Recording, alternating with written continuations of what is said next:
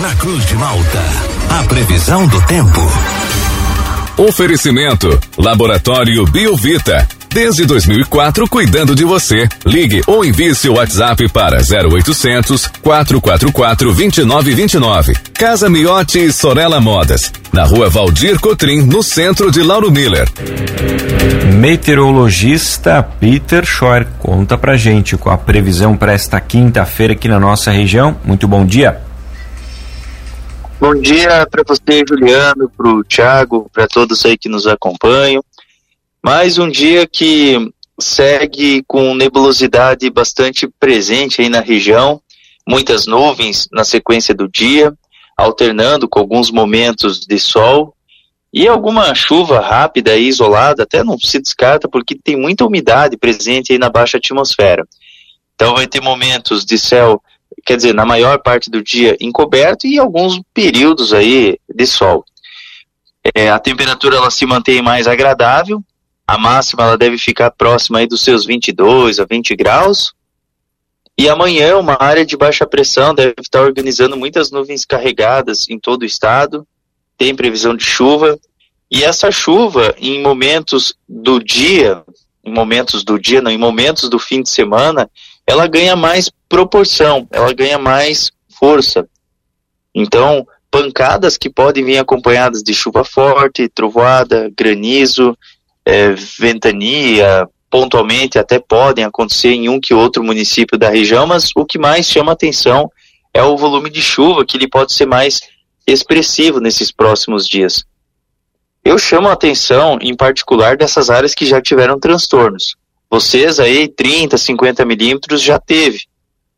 Só que teve locais aí que choveu 180 milímetros. Então, imagina 180 mais 150 milímetros tá louco, né? Então, a chuva ela é bem, bem significativa mesmo é, nesses próximos dias, bem significativa que que pode estar tá trazendo transtornos, mas eu chamo mais atenção dessas áreas aí que já tiveram transtornos.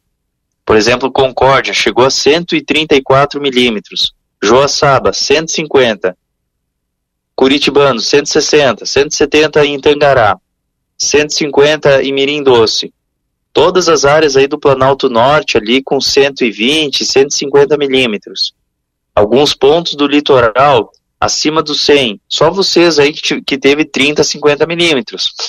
Aí no sul do estado. Mas mesmo assim, o volume de chuva ele é significativo durante os próximos dias e o solo está encharcado. E tem vários rios que passam pela serra e passam por vocês. Então, outras bacias hidrográficas vão receber bastante chuva. Então, essas áreas ribeirinhas também tem que ficar bastante atento.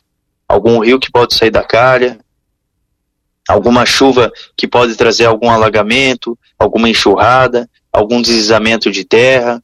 Então, tem que ficar bastante atento nesses próximos dias, mesmo que a chuva não, não foi assim tão significativa para vocês, mas já era previsto 30, 50, mas na sexta e fim de semana deve chover bastante em todo o estado. E Peter, a chuva hoje aqui para nossa região, o risco ele é menor, né? Ela volta amanhã, já sexta-feira já amanhece chovendo, ou ela vai chegando ao longo do dia da sexta-feira? Ela, ela vai chegando aos pouquinhos aí para vocês, né? Porque é uma baixa pressão que vem do norte do estado.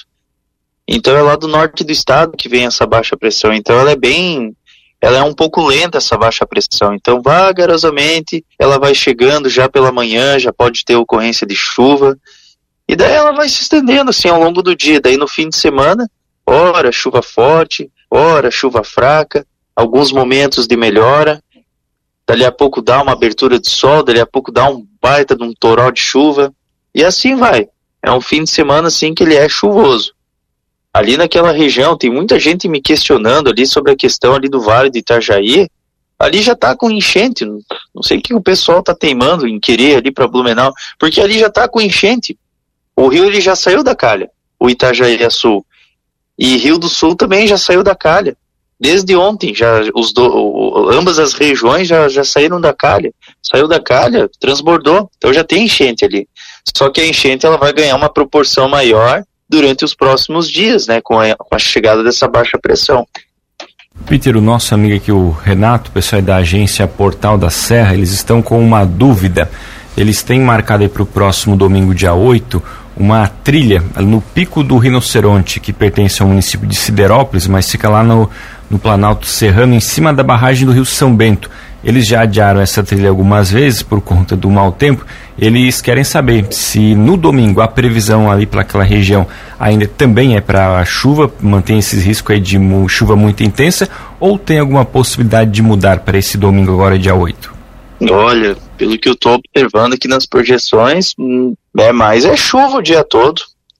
E essa chuva, por momentos, ela pode ser bem consistente. Eu não aconselharia, não.